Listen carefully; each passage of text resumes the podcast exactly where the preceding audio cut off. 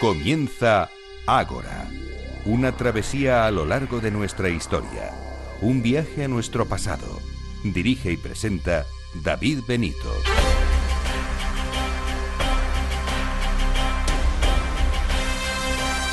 Muy buenas noches y bienvenidos a Ágora, la cita de Capital Radio con la historia.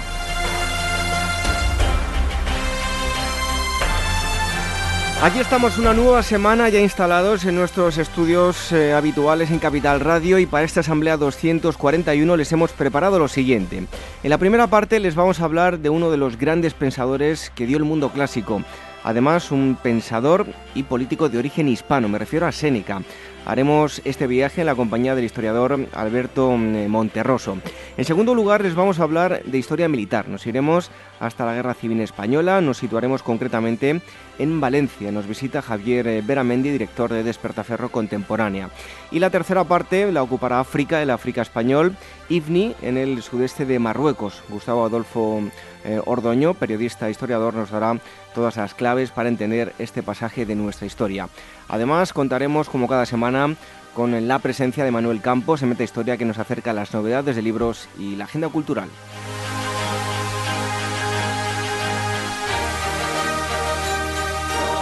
¿Cómo escucharnos? Pues muy fácil, a través de las ondas, también a través de nuestros podcasts en Spreaker, en Evox, en iTunes. Les queremos agradecer mucho porque lo siguen haciendo, las valoraciones que nos están dejando.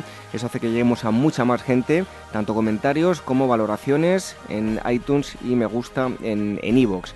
Esta semana que tenemos además em, retraso por la grabación del que hicimos en el MAN y no lo dijimos, vamos a saludar a em, Matt, Nani García, Carles eh, Salpolar, El Afinador, Castel, Upiki, Juan Iñaki, Armando Ebuki, Amelia Mato Vázquez, Santiago Castellet, Marilita Lucía, Jaime Alberto, Juan Granaíno, Ceci Los Pinos, Gotija, eh, Magitrapo, José, El Uneadore, Raspa Espina, Gilgamés y otros muchos usuarios anónimos que también nos eh, dejan comentarios en iVoox. y también eh, en iTunes, muchísimas gracias por esas valoraciones y les pedimos que siguen, sigan dejándonos comentarios. Si quieren contactar con nosotros lo pueden hacer a través del email contacto arroba y también agora arroba capitalradio.es. Las redes sociales, el Twitter es arroba agorahistoria, facebook.com barra programa y telegram.me barra agorahistoria radio. Como siempre, en los controles, en Miki Garay y en la selección musical, Daniel Núñez. Recibo los saludos de David Benito. Comenzamos.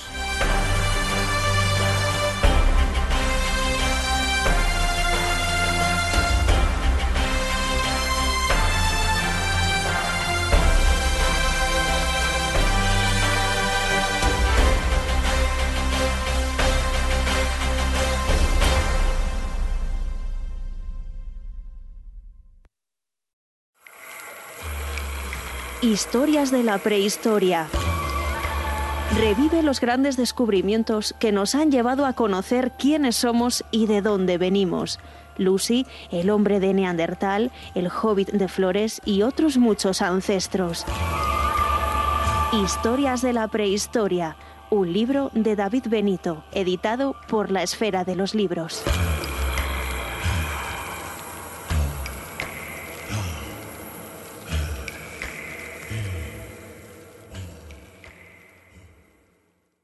Esto te estás perdiendo si no escuchas a Luis Vicente Muñoz en Capital, La Bolsa y la Vida. El riesgo italiano es de otra galaxia y sería un error eh, analítico serio confundir lo que está ocurriendo en Italia con la situación abierta en, en nuestro país. No te confundas. Capital, La Bolsa y la Vida con Luis Vicente Muñoz, el original.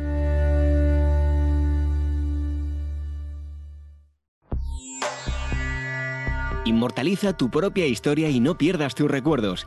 DBO Estudio de Fotografía, reportajes de todo tipo, moda, book para actores y modelos, premamá, recién nacidos, fotografía familiar, infantil y eventos sociales. Tus fotos en dboestudio.com.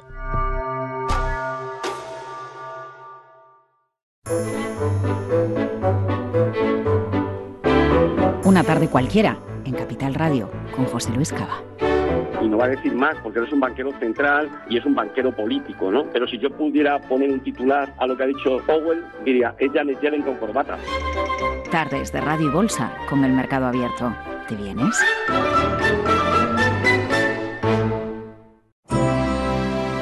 Tras vencer en Gaugamela a Darío, Alejandro Magno conduce a sus macedonios hasta Babilonia y los confines del imperio persa, alcanzando las puertas de la India. Acompaña con despertaferro antiguo y medieval al macedonio en su epopeya, plagada de pueblos desconocidos, intrigas palaciegas y gestas militares que llevaron a Alejandro a las cimas de la tierra y la historia. A la venta en librerías, kioscos, tiendas especializadas y despertaferro-ediciones.com.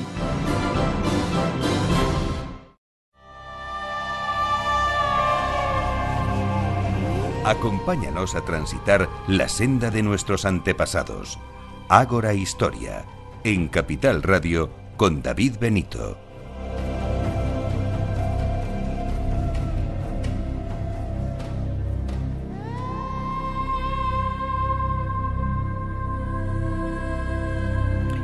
Podría citarles eh, frases célebres como por ejemplo con facilidad se adquiere, se adquiere lo preciso para la vida, no es que tengamos poco tiempo, es que perdemos mucho o eh, no nos atrevemos a muchas cosas porque son difíciles, pero son difíciles porque no nos atrevemos a hacerlas. En fin, que todas ellas tienen un denominador común, que están eh, dichas por eh, Séneca. Y es que nos vamos a centrar en los próximos minutos en la figura de, este pensador, eh, Séneca, La sabiduría del imperio, así se llama un libro publicado por eh, Almuzara, y el autor es Alberto eh, Monterroso, él es doctor en filología latina y actualmente ejerce como profesor de latín y griego en el Instituto Blas Infante de, Córdoba. Alberto, muchísimas gracias por estar aquí con nosotros en, en Agora Historia. Hola David, muchas gracias a vosotros, encantado. Bueno, ahora nos adentraremos en, eh, la, vida de, de Séneca, pero ¿cómo fue posible? Te traslado una pregunta que, aparece ya en, el principio del libro, ¿no? ¿Cómo fue posible que un hombre nacido en una de las ciudades más remotas del imperio, la lejana Córdoba, se convirtiera en el político e intelectual más importante de Roma? Bueno, bueno, precisamente una pregunta es la pregunta clave, ¿verdad? Con la que empiezo el, prólogo del libro e intento intento contestarla, ¿no? Intento hacer una especie de, de, comparación con aquel inicio famoso de, la historia de Roma de Indro Montanelli, ¿verdad? Que dice que cómo fue posible que una aldea pequeña, ¿verdad?, se convirtiera luego en Roma en la capital de un gran imperio y en el imperio mismo, ¿verdad? Y bueno, pues con Séneca yo lo que quiero es hacer algo parecido, ¿no? Que el lector inmediatamente se dé cuenta de que estamos ante uno de los grandes personajes de la historia, porque Séneca es quizá el, el eh, hispano y el cordobés romano más universal que tengamos y que más influencia ha ejercido a lo largo de toda la historia. La, mm, digamos que la pregunta se lleva, esta pregunta retórica con la que comienza el libro se va desenvolviendo a lo largo de las casi 500 páginas eh, que tiene, ¿verdad? Con, con, detalles, con datos que explican la personalidad de, de Lucio Neoséneca, su tremenda importancia en Roma y que lo sitúan en su contexto y en el contexto de la historia de Roma, porque narrar la, la biografía de Séneca es contar también la historia de, del primer siglo de Roma y hacer referencia tanto al siglo anterior, la época del final de la República, que vive su padre, un hombre que muere con más de 90 años, ¿verdad? Y también hacer referencia obligada al siglo segundo del Imperio, famosa dinastía bética que se llama, se conoce como la de los Antoninos y que realmente pues bebe de las fuentes de Séneca también. Así que yo creo que responder esa pregunta es realmente el objetivo de, de todo el libro. Em, Alberto, dentro del arte vamos a encontrar representaciones de Séneca en diferentes épocas de nuestra historia, ¿verdad? Sí, sí, efectivamente. Además, sobre eso daría para escribir casi otro libro, ¿no? Porque las representaciones de Séneca, eh, desde eh, prácticamente desde, bueno, en la Edad Media hay muchísimas, ¿no? Que hacen referencia a Séneca, que es un autor importantísimo, y sobre todo a la muerte de Séneca. Luego, en el siglo XVI, con, eh, digamos, el descubrimiento, entre comillas, de Fulvio Orsini, ¿verdad? Que descubre una, un busto en, Nápoles y lo bautiza inmediatamente como Séneca, que es el que conocemos como el pseudo Séneca, porque realmente ese no es el rostro de, de Séneca, ¿no? aunque es el más conocido. Es un rostro que es una copia romana de un original griego de, de 200 años antes de, del nacimiento de Séneca, con lo cual no puede representar su rostro, ¿verdad? Hasta el año 1813 que descubrimos el verdadero rostro de Séneca, que aparece, en fin, hay ilustraciones en el libro donde se va explicando todo esto, pues nos damos cuenta de que la iconografía de Séneca es un tema interesantísimo también, ¿no? En el arte y sobre todo en todos los momentos de la historia en que se ha visto la necesidad de ponerle cara a este gran pensador. Bueno, como decíamos, Córdoba fue su lugar de nacimiento. ¿Cómo de importante va a ser este aspecto en, en Séneca, en el momento en el que él nace? Eh, fundamental. Yo en mi libro precisamente he dedicado el primer capítulo a, a Córdoba, eh, a la ciudad y a la importancia que tiene mm, histórica, ¿no? Porque sin conocer bien a Córdoba no se puede entender eh, digamos, en su contexto, pues la figura de Luciano Séneca. Hay muchas personas que, eh, en fin, en muchos libros aparece Séneca como salido de la nada, ¿no? Como es un hispano, un cordobés, nacido en una de las provincias más lejanas del imperio, pues llega a convertirse en este gran hombre político, intelectual, eh, que, que, llegó a ser, ¿verdad? ¿Cómo puede ser esto? Pues y muchos pues parece que, que dibujan a un Séneca pues salido ahí casi de la nada y que de buena primera se convierte en el hombre más importante de la corte de Nerón. Pero no fue así, realmente Seneca obedece a una trayectoria, a una tradición y el haber nacido en Córdoba, pues para él le supone un espaldarazo tremendo, no solamente porque nace dentro de una de las familias más importantes de Córdoba, que es la familia de los Anneos, sobre todo la tremenda figura del padre es fundamental para entender el hijo, sino que para eh, también eh, hay que hay que conocer la ciudad de Córdoba y el tremendo potencial económico e intelectual que tiene esa ciudad, ¿no? Una ciudad que ya aparece en las fuentes de, citadas por Cicerón, ¿no? Del siglo I antes de Cristo como como ciudad donde hay una serie de poetas que llaman la atención, ¿eh? por su una ciudad que llama la atención no solamente por la poesía sino por la cultura y desde luego por el, eh, la cuestión económica, ¿no? precisamente siempre en el capítulo hablamos mucho de, del aceite de oliva, del monte de Testacho en Roma, de cómo realmente pues las exportaciones son tremendas y bueno, estamos hablando de una ciudad eh, muy muy rica eh, las minas de oro de Cerro Muriano, en fin, eh, se pone un poquito al personaje en el contexto histórico y económico, porque eh, Córdoba es casi un poco como capital de la Bética la que sitúa a un círculo de hispanos en Roma que llegan a convertirse en grandes personajes, ¿no? Industriales, políticos, gente muy influyente que forma un círculo de poder eh, en el cual se apoyará sin duda Seneca para conseguir eh, situarse a la cabeza del imperio, ¿no? tanto desde el punto de vista político como económico e intelectual. Bueno, hablábamos del nacimiento, pero avanzamos un poco más en el tiempo, ¿no? La infancia de Seneca, ¿de qué forma va a influir en él su madre? Bueno, fundamental. Es, una, es algo que, que, no trata prácticamente eh, ninguno de los, de los libros que se escriben sobre Séneca, que lo sitúan casi ya en los 30 años en cuanto empieza su carrera política, pero la, la infancia de Séneca es importantísima. El capítulo segundo está dedicado totalmente a la madre, porque la madre ejerció sobre él eh, una influencia decisiva no solamente en lo que supone del impulso del amor por la cultura, sino también en su formación eh, moral. Eh, se observa sobre todo en, en, muchas cartas en las que él describe, habla de su madre, habla de las mujeres en general, cita a su tía, también amigas, las mujeres son muy importantes en, en la vida de Séneca y por eso ese capítulo segundo está íntegramente dedicado a ella. Y bueno, pues a través de algunas cartas y algunos escritos de Séneca se puede apreciar la enorme influencia que ejerció su madre. Una mujer que, bueno, pues que era una mujer, eh, digamos, que en algunos aspectos no vivió una vida tradicional al uso de las mujeres en estos tiempos, sino que fue una mujer con una gran inteligencia, con una buena preparación dentro de, de, la que era posible para las mujeres en aquellos tiempos y sobre todo una mujer que se casa eh, sine manu, que es una modalidad de matrimonio que en Roma donde la mujer mantiene más poder hasta el punto de que ella es la que gestiona en solitario la tremenda eh, el tremendo patrimonio económico que tenía la familia Annea porque no olvidemos que el padre viaja a Roma y está casi todo el tiempo allí y mientras tanto eh, esta mujer la madre de Seneca es la que gestiona económicamente eh, todo el patrimonio y lo hace con una eficacia enorme y con una honradez fuera de, de, lugar. Y todo esto pues había que había que comentarlo no porque ya digo esta figura materna es fundamental en, la, en lo que es la, la madurez no eh, emocional e intelectual de, de, Neo Seneca. Bueno, hoy en día vemos deportistas frustrados que se empeñan en que sus hijos e hijas em, lo sean. Em, salvando las distancias, la madre de Seneca deseaba que su hijo fuera como fue porque ella también tenía ganas de haber llegado un poco más lejos. Yo creo que no, quizá el padre, quizá el padre sí cumpla esa función que comenta David, porque el padre es un hombre eh, que está muy cerca del poder y que llega a conocer en Roma a todos los personajes importantes. Él no desempeñó ningún cargo político importante, ¿verdad? Él parece que con la gestión de, de su patrimonio, de su riquísimo patrimonio, quizás fuera procurador del imperio, eh, pero realmente con administrar su, su buena fortuna es más que suficiente. Se dedicó más bien, yo creo, al tema cultural, pero quizá en el padre sí encontramos ambición, porque se observa en él cómo dirige la carrera de todos sus hijos y cómo vela eh, constantemente porque ellos se abran camino en esta Roma que ahora mismo es una Roma nueva, ¿no? Porque no olvidemos que Octavio Augusto, eh, en fin, es el primer emperador de Roma y el tránsito entre la República y el Imperio, pues es una conmoción política y social a todos los niveles, ¿no? El Imperio va a necesitar personas preparadas que lo administren y el padre de Seneca lo sabía.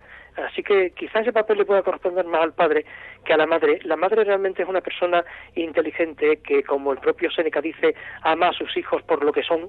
Entonces yo creo que, que la función sobre todo de la madre es, una función, es la de dotar al hijo de una fortaleza ética e intelectual y sobre todo de aportarle un cariño porque Seneca cuando habla de su madre eh, siempre mm, da, da a entender que, eh, que es un hombre que se sentía querido ¿no? por su madre no eh, incluso hay una cita en la que dice esta esta alegría eh, siempre que veía a mi madre tenía una especie de alegría infantil, como de cuando era niño, ¿no? Entonces realmente yo creo que, que Seneca es un hombre que ha tenido una infancia feliz, una madre que lo quería, una mujer inteligente, que lo dota de armas éticas pues con las que luego Seneca se va a tener que defender y va a tener que defenderse de la, adversidad, ¿verdad?, durante toda su vida, especialmente en los últimos años, ¿no?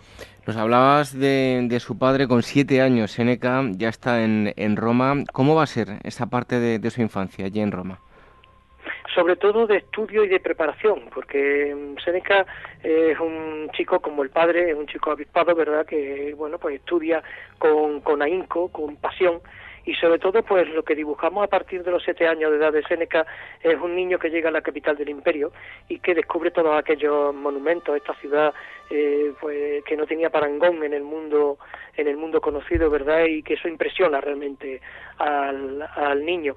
Y luego la figura del padre velando continuamente por la educación de este chico, él, eh, en fin, sabemos lo que lo que estudió porque era el currículum normal de los de los jóvenes de, esta edad, pero sobre todo es que tener en cuenta que a partir de los 12 años, cuando él empieza a estudiar con más detenimiento en retórica, sobre todo de 12, 16, a partir de esa edad que él eh, estudia con, con, afán lo que es la retórica, que para eh, la educación romana pues es, digamos, la asignatura más importante, ¿no?, que engloba todas las demás. Eh, a partir de ahí la figura del padre todavía es mayor y la influencia de, su educación en Roma es tremenda, ¿no? Porque mm, al final eh, Lucio Neosénica se convierte en uno de los hombres más preparados de su tiempo, quizá el intelectual más potente de su época, porque no solamente tiene un padre que ha vivido la época de las guerras civiles, que ha sido amigo de Asinio Polión, sabemos que Polión cruzó el Rubicón con César, que eh, fue amigo tanto de Marco Antonio como de Octavio Augusto, eh, digamos que fue el que lo el que lo unió en el segundo triunvirato, ¿no? Fue un personaje importantísimo y a él lo conoce perfectamente el padre de Séneca, porque es con él viene desde, desde Córdoba eh, a Roma. Entonces, el padre de Séneca es un personaje con una importancia tremenda, porque eh, digamos que todo aquello que no ha vivido su hijo Luciano Séneca se lo cuenta a él, y es la historia pues de la antigua república y el fin de la república y el advenimiento del imperio. Realmente la, formación y el papel del padre es tremenda a todos los niveles, ¿no? No solamente en el intelectual y filosófico, el padre es también un gran estoico, sino eh, también eh, tiene una influencia incluso en lo estilístico. Eh, hay que leer la obra del padre que se conserva de la controversia y Sosorias para ver cómo ese estilo que desarrolla luego el hijo en la carta de Lucilio ya está en germen en, la obra de, de Seneca el Viejo, ¿verdad? Sobre todo en los prólogos epistolares que hay eh, que encabezan cada libro, ¿no? la figura del padre realmente no la apenas la trata nadie o se trata digamos de una forma bastante banal y bueno, tiene una importancia tremenda en la, en la, en la vida de su hijo. Precisamente ahora, eh, hace poco ha salido en los periódicos que eh, se ha descubierto un manuscrito de, de, esa obra perdida, que de la que ahora hasta ahora no se, no se sabía nada y que es una historia de las guerras civiles que escribió Seneca el Viejo y que desde luego tiene que ser eh, apasionante porque es una visión totalmente, digamos, muy experimentada y muy profunda de aquella terrible época, ¿no?, de lo que es la caída de la República. Bueno, em, comentábamos que em, su padre era un estoico. ¿Cómo es la, introducción eh, de Séneca en el estudio de filosofía? Va a haber unos inicios que va a ser el estoicismo y el pitagorismo, ¿verdad? Efectivamente. La preparación de Séneca fue una preparación monumental, enciclopédica. Yo creo que costó, él, él tuvo a los mejores profesores de su época.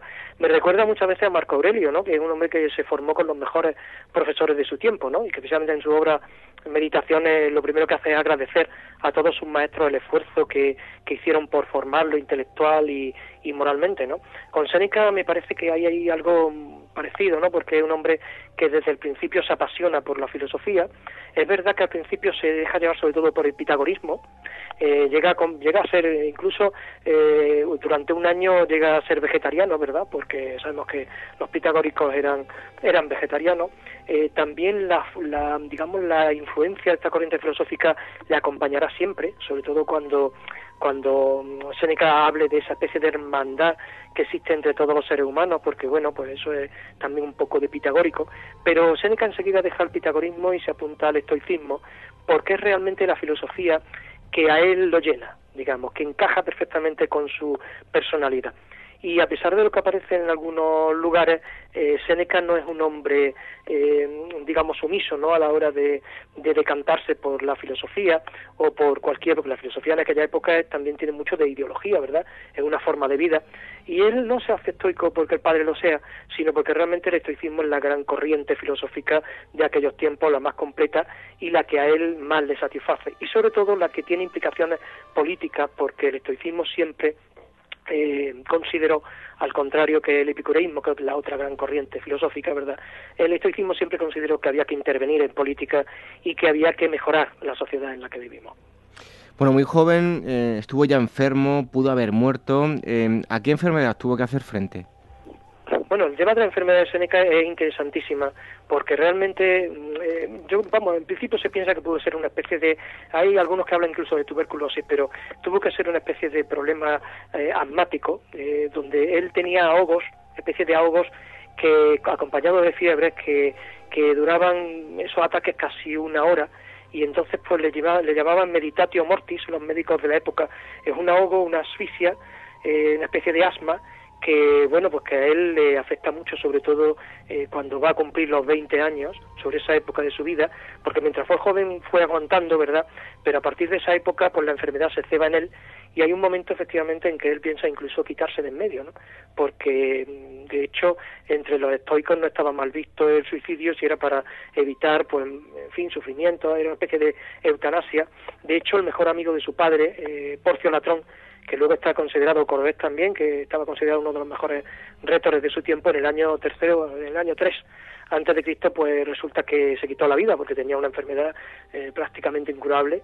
Y, y, yo creo que Séneca, cuando tiene 20 años, se le ocurre eso, se le pasa por la cabeza, pero ahí vemos la figura del padre que inmediatamente interviene y le dice que él es un hombre mayor, efectivamente, padre de Séneca, pues se casó casi con 50 años, así que en esta época podría tener los, los 70, y le dice que él no, ya con esta edad no podrá, eh, digamos, soportar la pérdida del hijo. Y entonces, por responsabilidad, Séneca decide seguir luchando y luchará ya el resto de su vida.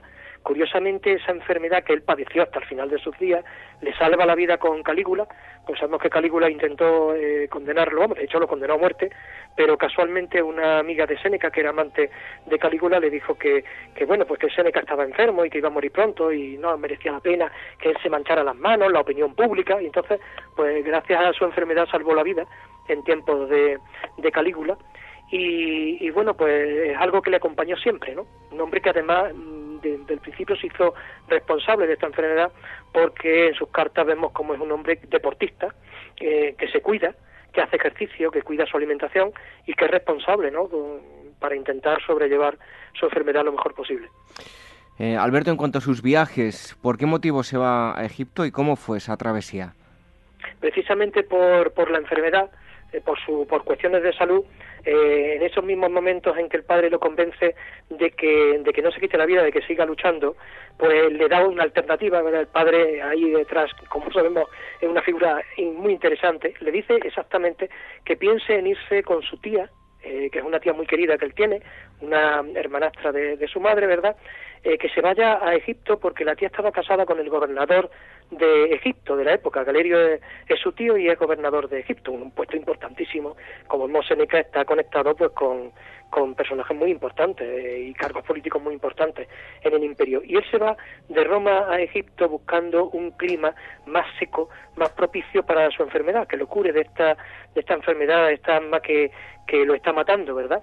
Y bueno, pues los años que él pasará en Egipto serán años muy interesantes, no solamente porque eh, fortalecerán a este joven Séneca y lo ayudarán a superar un poco su enfermedad o al menos a sobrellevarla, sino porque el contacto con, con Egipto, mm, digamos que lo estimula intelectualmente. Eh, Egipto en aquella época era un hervidero intelectual y político no solamente porque Egipto es una de las eh, zonas más importantes del imperio desde el punto de vista político, eh, sino que además allí están los judíos y están los, egipcios, están las distintas corrientes religiosas de, del imperio, los judíos que creaban ciertos problemas porque no aceptaban la divinidad del emperador y por lo tanto pues había, había muchas dificultades con la comunidad judía. Y luego por otro lado está también el culto a Isis, que son todos estos cultos que vienen eh, de Oriente y, que mm, Luciano Seneca llegará a conocer a la perfección y será capaz de, de estudiarlo en profundidad y estudiar sobre todo la implicación política que tiene. Llegará un momento en que él, que conozca todo esto bien, sea capaz de diseñar una especie de eh, ideología política que pueda ser una especie de puente de encuentro de las distintas culturas, de los distintos pensamientos. digamos que él se forma intelectualmente, políticamente, eh, en Egipto y son años de formación y años en los que él aprenderá mucho, ¿no? Cuando vuelva de Egipto, eh, seis años después, mm, volverá un, un Luciano Seneca nuevo, ¿no? Bueno, precisamente tras su paso por Alejandría, regresa a Roma, eh, será un punto de inflexión en su vida, pues porque inicia su carrera como, como político y a lo largo de los años va a suponer que sea condenado a muerte por segunda vez y desterrado a, Córcega, ¿verdad? Efectivamente, de hecho fue condenado a muerte tres veces, porque cuando Séneca vuelve de Egipto y llega a Roma, está gobernando Tiberio, y precisamente en esos años, él llega seis, meses antes de que Tiberio eh, ejecute a, Sellano, ¿verdad? Sellano era una especie de ministro que tenía Tiberio, Tiberio se había retirado a Capri, no le interesaba gobernar, ahí hay muchos problemas que, yo voy contando, todos los problemas con Libia, eh, en fin, toda la historia de los emperadores, porque eso hay que conocerlo para ver cómo se desenvuelve Séneca en este ambiente y por qué Séneca llega a tomar las decisiones que toma, ¿no? Y cuando llega a Tiberio, y Tiberio en sus últimos años ha optado por la tiranía, eso le, va a enseñar a, a Seneca, que ya está formado y ya conoce de todas maneras todo esto, le va a enseñar mucho, pues se va a dar cuenta de que el imperio está caminando precisamente hacia el despotismo, ¿no? Aquellos primeros años de, de Augusto, aquella Pax Augusta, parece que está degenerando en tiranía. Y él, pues, va a intentar, intentar resolver eso de alguna manera desde su aportación política e intelectual. Ese llevarle, digamos, la contraria a la tiranía, eh, pues será el motivo de, de, de por qué se ha condenado tres veces a muerte va a ser condenado primero con Calígula, y esa condena a muerte, como hemos comentado, pues mm, la dejó en suspenso Calígula porque pensó que, que no iba a ser necesario y como Calígula fue asesinado seis meses después de cuando vuelve de, de, Germania, de toda esta expedición que hizo, cuando ya, digamos, digamos, Calígula ha enloquecido, como dicen algunos, ¿verdad? Pero ahí explico muy bien exactamente qué es lo que pasa con Calígula y con su reinado. Pues muy bien, cuando él viene ya seis años, seis meses después, perdón, eh, medio año después, es asesinado asesinado eh, Calígula y entonces digamos que ahí se ha salvado eh, Séneca. Si Calígula hubiera gobernado más tiempo, pues quizá hubiera eh, condenado a muerte a Séneca y Séneca no habría podido evadir esa primera condena. La segunda condena a muerte es la de Claudio, precisamente. Lo que pasa es que esa condena a muerte se la conmutan por el exilio a Córcega, se la cambian y, bueno, él salva la vida, se tirará ocho años en Córcega, exiliado, eh, aprendiendo y sobre todo escribiendo, porque es un hombre que después de que ocho años lo envían al destierro no consiguen acabar con él, con su fama, es decir, con su con, digamos, con su predicamento entre la opinión pública, ¿no? Porque desde el destierro Seneca escribe eh, tragedias y se mantiene vivo en Roma, es decir, un hombre que está de boca en boca y, digamos que el destierro no consigue eh, que se le olvide, ¿no? Que es el objetivo fundamental que, que perseguía el hecho de desterrarlo. Así que esa sería la segunda condena a muerte, la tercera la de que evidentemente ya no puede no puede huir de ella y digamos que esa tercera, la tercera fue la vencida, pero bueno, ahí tenemos a un personaje que si es condenado tres veces a muerte es un político pues que no es acomodaticio, sino que es luchador y que en todo momento está intentando ser honesto consigo mismo y con lo que piensa. Si no fuera así, no habría sido condenado tres veces a muerte, mucho menos. Bueno, cuando termina su, su destierro y, regresa, eh, digamos que mm, va a ser eh, la llegada de Séneca a lo más alto desde luego a donde llega Seneca hasta ese momento pues nadie nadie lo había conseguido no pues Seneca eh, cuando vuelve del destierro vuelve llamado por Agripina. Realmente las mujeres tienen una gran influencia sobre todo las emperatrices una enorme influencia en la vida de Seneca porque Mesalina es la que lo envía al destierro ya que la acusación de, de mandarlo al destierro de Córcega, de Córcega parte de Mesalina. Sabemos que Mesalina, pues bueno, pues hacía y deshacía a su antojo y que su marido Claudio, el emperador Claudio, pues simplemente rubricaba lo que lo que ella decía, ¿no? Eh, sabemos que Claudio fue un emperador manejado por su esposa y por Mesalina, por supuesto. Mesalina lo envía al destierro, pero es Agripina, tras la muerte de Mesalina, que Agripina logra casarse con el emperador Claudio, es Agripina quien lo trae, precisamente porque Agripina ya lo conoce desde tiempo atrás, ¿no? Eh, yo creo que incluso desde, desde la época en que Germánico es emperador o incluso antes, ¿no? Agripina es hermana de, de Germánico y, lo trae del destierro porque sabe mm, dos cosas. Primero que Séneca es un hombre muy preparado y segundo que trayendo a Séneca del destierro va a tener no solo la opinión pública de su parte, sino al Senado en bloque. Eh, Séneca es un hombre que está desterrado, pero que ha seguido escribiendo, es un filósofo, es un poeta, desde el punto de vista de, o sea, con su poesía lo que consigue Séneca es plasmar el dolor del destierro, como Ovidio, ¿verdad? Hace referencia muchas veces a alguna, alguna en, su, en alguna de sus poesías parece recordar a Ovidio, un hombre que se duele en el destierro, pero por otro lado, como filósofo es un hombre que se revela contra ese castigo injusto, ¿no? Que nunca él nunca aceptó, eh, digamos, la condena, ¿no? Siempre, de hecho no, volvió antes por, por eso, ¿no? Porque nunca aceptó esa condena. Y escribiendo tragedias se mantiene, eh, digamos, eh, en la opinión pública como un gran intelectual y un gran escritor. Con lo cual, Agripina lo trae del destierro porque sabe que es un poco su baza para que ella pueda gobernar y para que pueda colocar a Nerón, su hijo, en primera línea de sucesión, como al final ocurre. Y Séneca volverá del destierro eh, primero será consejero de Agripina cuando está casada con, con Claudio, luego una vez que Agripina asesina a Claudio y entronice a Nerón, pues entonces, eh, digamos, el poder de Séneca será mayor, porque él va a ser tutor de, Nerón, y llega a ser realmente quien gobierne el imperio, ¿no? A la sombra de, de, Nerón cuando él es menor de edad. Durante cinco años se ve, y en el libro lo voy desarrollando y lo voy desgranando para que se observe con, con claridad, se ve que estos años es Séneca quien realmente está gobernando el imperio, tanto en política interior como exterior, lo que está haciendo es intentar desenvolver su ideología política porque Séneca lo que quiso siempre fue sentar en el trono de Roma a la filosofía. Hubo que sentar a Nerón porque era la única oportunidad, pero realmente lo que quería es que Nerón se convirtiera en un emperador filósofo. Eh, por supuesto sabemos que no fue así. Habrá que esperar al siglo II, a un Trajano, un Adriano o un Marco Aurelio para que haya un filósofo sentado en el trono de Roma, ¿verdad? Pero todo esto está ya en Séneca, el germen de este siglo II está en Séneca, que quiere que la ideología, que una ideología política de mayores libertades eh, se asiente en el trono de Roma. Y él va a desempeñar pues todos los cargos importantes eh, de la magistratura romana. Eh, va a venir como pretor, va a llegar a ser cónsul, ocupará, digamos, la cúspide, y no solamente la cúspide política, sino también intelectual, porque es el mejor escritor de su época, el mejor filósofo y un hombre pues que está considerado eh, el intelectual más grande de su tiempo. Bueno, ya en la última parte de su vida, eh, Séneca se va a refugiar en la cultura, eh, se va a retirar a, sus viñedos. ¿Cómo va a ser su vida en esta última fase? Eh, son unos años, los dos últimos años de su vida son realmente apasionantes, porque, y se habla poco, poco de ello, ¿verdad? Son apasionantes porque llega un momento en que Seneca se ha dado cuenta, él lo ha intentado por todos los medios, pero eh, llega un momento en que se da cuenta de que él ya simplemente es un rehén en la corte de Nerón, y Nerón, digamos, no tiene ya solución, y él, manteniéndose en la corte, lo único que puede hacer es apoyar a este tirano. Y llega un momento en que decide eh, irse, decide marcharse. Lo que pasa es que en aquellos tiempos pues no se podía dimitir, ¿verdad? De hecho, al intentar irse, que lo describe muy bien Tácito, describe toda la escena perfectamente, al intentar irse de la corte, pues ya se pone, digamos, en el punto de mira de Nerón.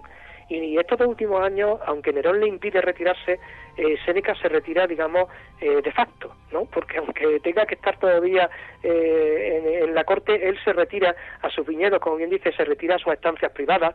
Cuando tiene que estar en el palacio se, se aísla, no recibe a, sus clientes, no recibe a nadie, él dice que está estudiando o dice que está enfermo, y entonces resulta que a Nerón le molesta terriblemente esto, eh, él cuando puede se aleja a sus viñedos y mm, es, interesante ver eh, precisamente en este momento de su vida cómo él es, un, es un experto agricultor descubrimos a otra otra faceta distinta y desconocida de, Seneca y es que conoce perfectamente eh, pues cómo, los, cómo son los cultivos de la habas, de mijo o incluso los injertos de, de olivo, el cultivo de los olivos y da detalles técnicos interesantísimos que luego pues hay otros autores técnicos como Columela que lo citan, ¿no? Y dicen que, que Seneca era uno de los hombres más preparados en cuestiones agrícolas de además de prácticas, porque él, cogía fincas que no producían y lograba una producción récord, ¿no? Multiplicaba la producción, con lo cual vemos que es un hombre también emprendedor, eh, eh, no solamente un intelectual y un político, es un hombre,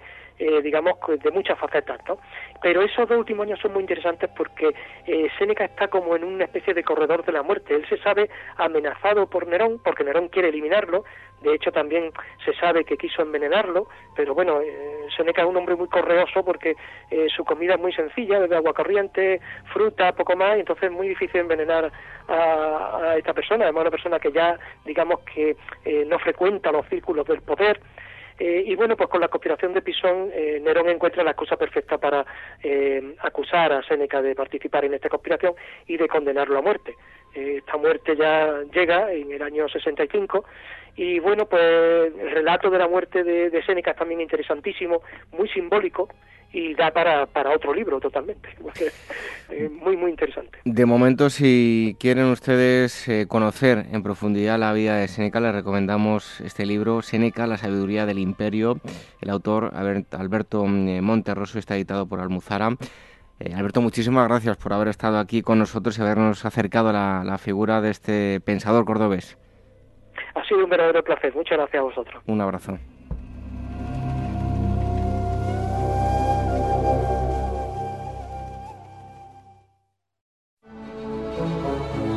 Y Zeus libró de sus cadenas abrumadoras a sus tíos, los uránidas, a quienes habían encadenado sus padres en un acceso de demencia, y correspondieron ellos en este beneficio y le dieron el trueno y la blanca centella y el relámpago que hasta entonces había escondido la gran Gea en su seno.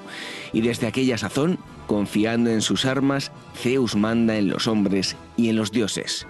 Con estas palabras pertenecientes a la teogonía de Siodo, Pausanias Viajes Arqueológicos y Culturales nos propone una nueva experiencia de viaje por Grecia del 4 al 13 de julio, un recorrido diseñado para descubrir los mitos y la cultura material de la cuna de nuestra civilización, filosofía, historia, arqueología, patrimonio, cultura, etc. Más información escribiendo a info.pausanias.com en el teléfono 913555522 o a través de su página web pausanias.com.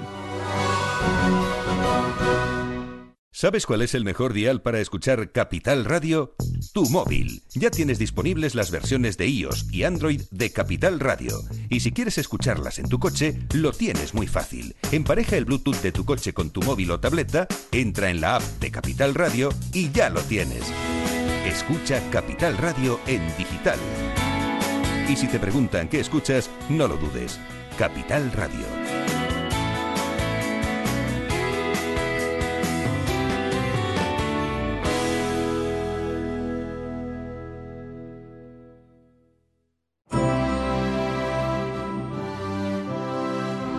¿Eres actor o modelo y necesitas un book profesional o simplemente quieres tener unas fotos de estudio? En DBO Estudio de Fotografía hacen tus sesiones a medida. Toda la información en dboestudio.com.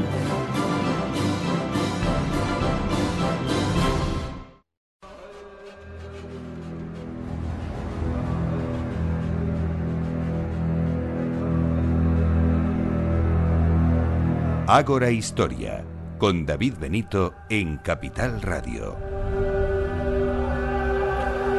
Y a continuación nos vamos a hablar de historia contemporánea. Nos visita Javier Beramendi, él es director de mm, Despertaferro, la cabecera de contemporánea, historia militar y política de los siglos XX eh, y XXI, y concretamente del año 1938, la ofensiva sobre Valencia es el número el tema que trata en el número 27 de, la revista.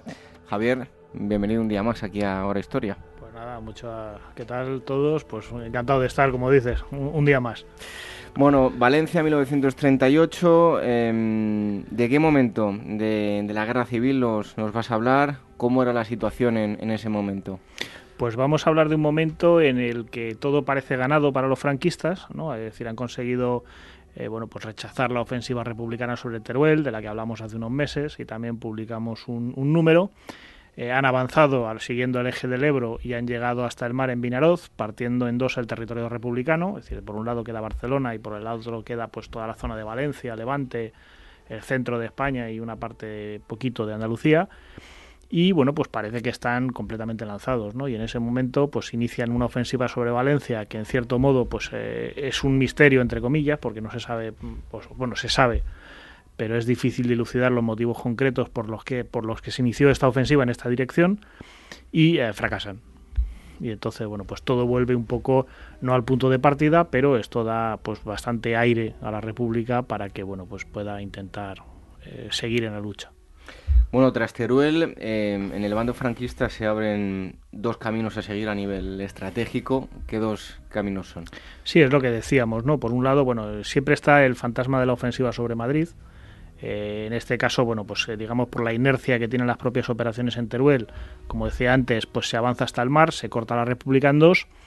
Y aquí, bueno, pues eh, ha caído también media Cataluña, los franquistas han llegado hasta Lérida, tienen buena parte del Pirineo controlado.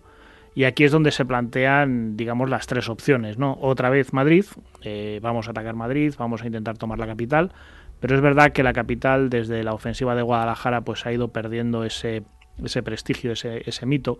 Es verdad que la capital sigue siéndolo, pero bueno, ya parece que ha pasado a segundo plano como objetivo militar. La otra opción, que parece la más querida por los generales de Franco, es eh, acabar con Cataluña, ¿no? Es decir, bueno, pues llegar hasta Barcelona, eh, ocupar todo el territorio catalán, cerrar la frontera eh, de la República con Francia, por donde estaba llegando material de guerra, de forma irregular, cierto es, porque dependía un poco de, la disposición de, los gobiernos franceses en ese momento, que pasaba una época bastante turbulenta. Eh, pero bueno, está llegando material de guerra. Y la tercera opción es esta ofensiva contra Valencia, ¿no? Eh, parece que bueno, pues la explicación podría estar en la política internacional. Es la época en la que bueno, pues la Alemania nazi empieza a pegar golpes encima de la mesa, es decir, se han anexionado a Austria, están mirando los sudetes checoslovacos con, mucho interés. En fin, parece que lo que no quiere Franco es que la guerra se convierta en europea y entonces pues no se acercaría, o es una de las razones que se escriben, prefiere no acercarse más a la frontera francesa para evitar poner nervioso a nadie, ¿no? Y por otro lado, pues Valencia es el puerto de entrada de todos los suministros, todo el material de guerra y todo lo que va a Madrid. Entonces, la caída de Valencia podría suponer eh, tomar Madrid con mucha más facilidad es la opción elegida. Bueno, marzo, hablamos de marzo, abril de 1968. ¿Cómo es el, el, camino ¿no? por, por Aragón y la llegada al, mar? Bueno, pues eh, son es un artículo bastante, bastante extenso lo que tenéis, pero bueno. Sí, la verdad es que eh, era un artículo que casi podía haber dado para una revista. Lo que pasa es que, bueno, pues sí queríamos hacer el puente precisamente entre las operaciones de Teruel y las de Valencia, ¿no?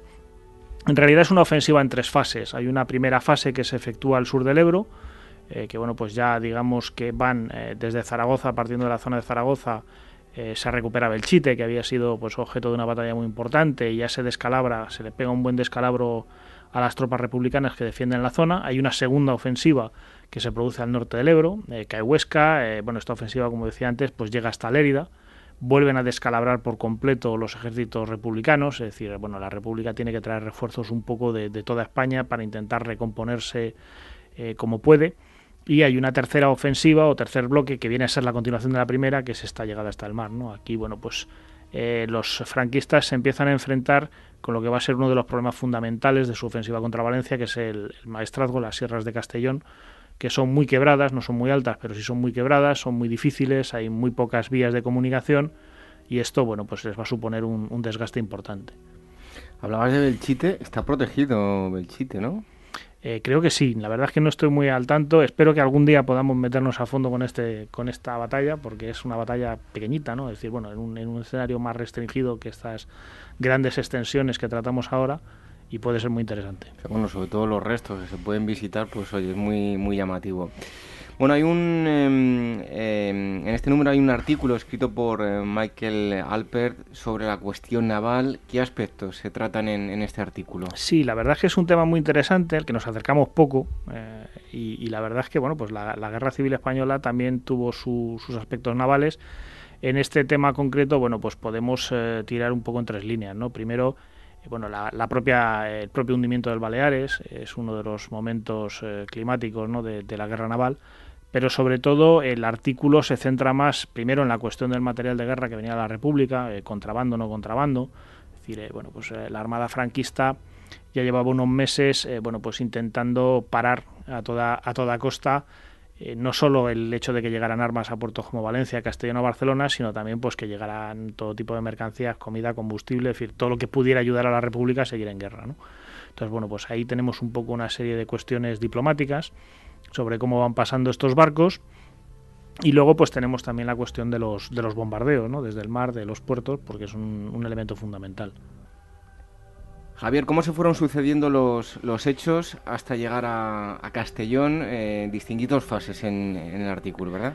Sí, realmente, bueno, es un, es un escenario, como decía antes, es un terreno bastante grande, es una zona bastante grande y bastante quebrada. Entonces lo que van a hacer los franquistas es lanzar una serie de, de operaciones escalonadas, eh, con, con, la intención, bueno, siempre de ir ganando terreno, de, no detenerse en ningún momento. Lo que pasa es que, bueno, pues la realidad los va a llevar a, ser detenidos, a pararse una y otra vez, ¿no? En este caso, bueno, pues la llegada a Castellón hay una serie de operaciones en lo que es el interior, en el maestrazgo, que es por donde se empieza, eh, reduciendo unos salientes que habían quedado en el frente y sobre todo la fase más importante es la que recorre la costa, es decir, la que baja desde la zona de Vinaroz y llega hasta la propia ciudad de Castellón, cruza el río Mijares que es uno de los bueno es uno de los elementos que hemos querido retratar en, la revista, ¿no? porque bueno, pues fue un poco una acción de infiltración, eh, más o menos, que permitió no solo asegurar la ciudad de Castellón por el sur, sino también bueno, pues haber superado ese obstáculo y poder seguir con las operaciones. Bueno, hay uno de los triunfos de la República, uno de los dos triunfos, em, en este caso es la defensa de la línea X, Y y Z, se produce en el verano de 1938 ¿Cómo se organizó ese que, llamáis también el impenetrable muro de Levante? El impenetrable muro de Levante. La verdad es que bueno, fue un impenetrable muro que fue penetrado en un par de sitios, pero sí es verdad que este este muro fue fundamental a la hora de, tener, de detener la ofensiva franquista, ¿no? Fue una de las dos razones por la que se detuvo. Eh, bueno, pues este muro era la, última, no, pero bueno, digamos de manera oficial eh, la última, porque luego a nivel de Valencia se construyeron más líneas defensivas, pero era la última eh, que se había planificado y para ello se utilizaron pues todos los recursos humanos disponibles, ¿no? Es decir, tenemos carteles y propaganda que dice que bueno, pues que todo hombre que no esté trabajando en las fábricas o que no esté en el frente, pues tiene que presentarse allí para excavar, para verter cemento, para colocar bloqueos, para, para lo que haga falta porque esa línea se tiene que construir, pues se construye muy deprisa, en apenas dos meses, y resulta, bueno, pues que hay una serie de bloqueos con campos de fuego cruzados. Eh, yo tuve ocasión con uno de los autores, de hecho, de visitar algunos de los restos en la zona de Viver y de Jérica, que son muy interesantes porque realmente ahí están apuntados pues están los escudos de las unidades de ingenieros que los construyeron, o hay notas, compañero, no, no cedas, resiste, y bueno, pues es muy interesante. Y realmente, bueno, pues es un poco un pequeño regreso a la Primera Guerra Mundial, versión española, versión guerra civil y versión montaña, ¿no? Bueno, el, avance nacional iba a continuar eh, lentamente. Eh, Castellón de la Plana eh, ya se había rendido. Mm, al día siguiente lo iba a hacer en Villarreal, que estaba al caer. Y Valencia, bueno, yo no lo he contado antes, era de vital importancia, ¿no? Sí, Valencia, como digo, era muy importante. Había sido capital de la República hasta primero, vamos, finales del 37, si no me acuerdo mal, es cuando se traslada el, gobierno a Barcelona. Eh, era un puerto de mar, eh, bueno, pues, pues, donde entraban muchísimas mercancías que además se dirigían pues a todo el, a todo el centro, digamos, los frentes central y frente del sur, eh, hasta que se corta también había cosas que iban hacia, hacia Cataluña y además era la vía de comunicación de Madrid. Es decir, si nos fijamos en todas las batallas en torno a Madrid, rápidamente los, los, franquistas se han, puesto, se han situado en una posición perimetral eh, que va, digamos, desde Toledo hasta Guadalajara, dando toda la vuelta por la Sierra de Madrid, en fin, todo Castilla-León, pero queda la carretera de Valencia. Es decir, la carretera de Valencia es el cordón umbilical de Madrid, ¿no? Entonces no se ha podido cortar en batallas como la de Guadalajara o la del Jarama y se va a intentar cortar, bueno, pues tomando Valencia directamente. ¿Cómo va a ser esa ofensiva fallida hacia Valencia? Pues esa ofensiva fallida es una repetición de lo, de lo que hemos tenido hasta ahora, es decir, un terreno durísimo, una serie de, de operaciones, pues eh, de, progresar hacia, hacia la zona de Vivergérica que comentaba antes, eh, Mora de Rubielos, eh, bueno, toda una serie de pueblos que van cayendo poco a poco, hay que consolidar flancos, se hacen operaciones de flancos, se vuelve a intentar avanzar, siempre con la idea pues de intentar hacerlo todo de un solo salto, pero bueno, pues tenemos testimonios de, de lo que era la logística, pues a veces tenían que ir a lomo de burro tres y cuatro días para llegar desde las cocinas, por ejemplo, de los suministros de la unidad hasta donde estaba la unidad, ¿no? Todo esto pues ralentiza muchísimo y al final no se puede y además, bueno, pues ahí la República da la campanada, ¿no? Es decir, ellos han sido capaces, que yo creo que es una de las grandes victorias de la República, es decir, de cómo estaban durante la ofensiva hacia el mar que hemos comentado antes, de cómo resisten en la zona de Valencia eh, además ser capaces de acumular un ejército de maniobra que desencadena la batalla del Ebro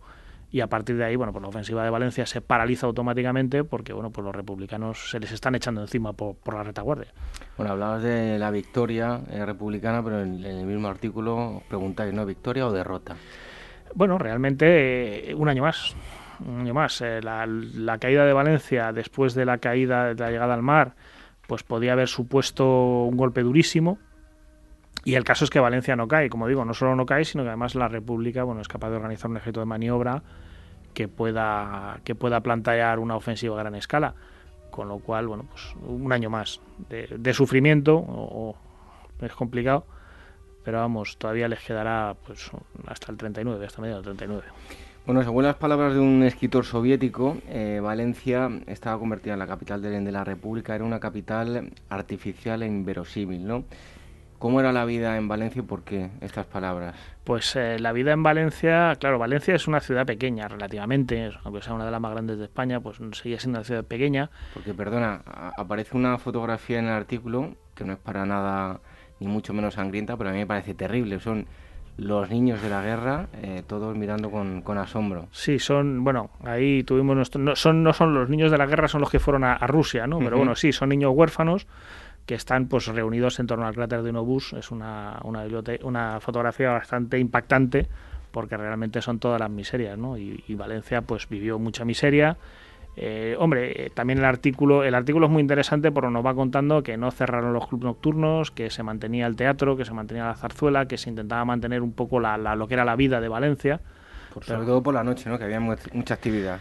Claro, bueno, hubo una temporada de, que se prohibió salir, luego se volvió a, digamos, una temporada de toque de queda, luego se volvió a, quitar, en fin, todo esto, bueno, pues era intentar mantener a la población lo más, eh, digamos, eh, a favor de seguir en guerra, ¿no? También hablamos brevemente, pues, de la quinta columna, que la había en Valencia, como en todas las demás ciudades españolas de la zona republicana, bueno, y franquista supongo, pero bueno, en este caso en Valencia, pues sí había una serie de organizaciones que intentaban facilitar la llegada de los franquistas, eh, también hablamos, bueno, pues un poco de los refugiados, es decir, al caer Castellón, pues muchísima gente se desplaza a Valencia, toda esta gente hay que alojarla, hay que alimentarla.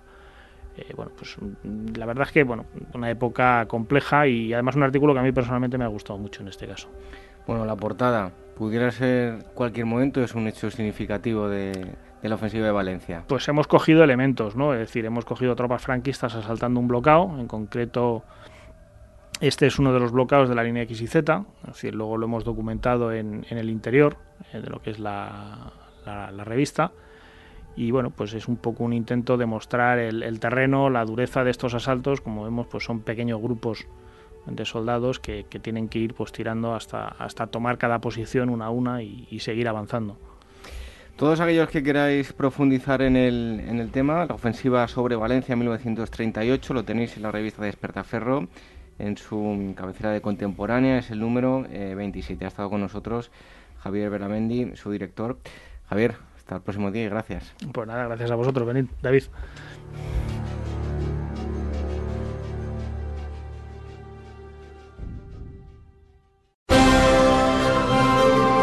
Cuando en la primavera de 1938 las tropas sublevadas logran alcanzar el Mediterráneo, la República Española queda partida en dos. Descartando la ocasión de dirigirse a Barcelona, Franco opta por lanzar su ofensiva contra Valencia, en un terreno abrupto y tenazmente defendido.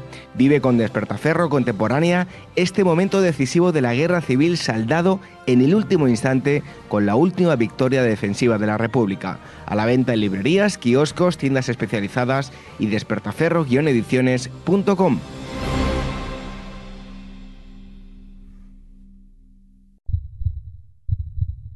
Escucha el latido de los mercados en Capital Radio. Luis Vicente Muñoz los despierta cada mañana a las 9. Laura Blanco los cierra cada tarde a las cinco y media. A Luis Vicente Muñoz le gusta ir por delante. Laura Blanco es la reina de las tardes de Radio y Bolsa. Escucha cada día aquí a la pareja más innovadora de la radio económica.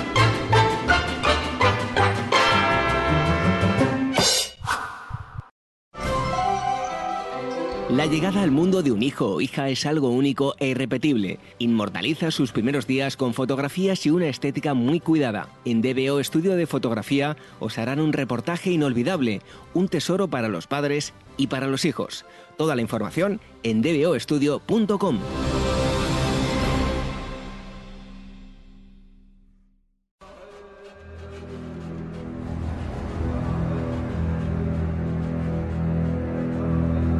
Ágora, historia en estado puro.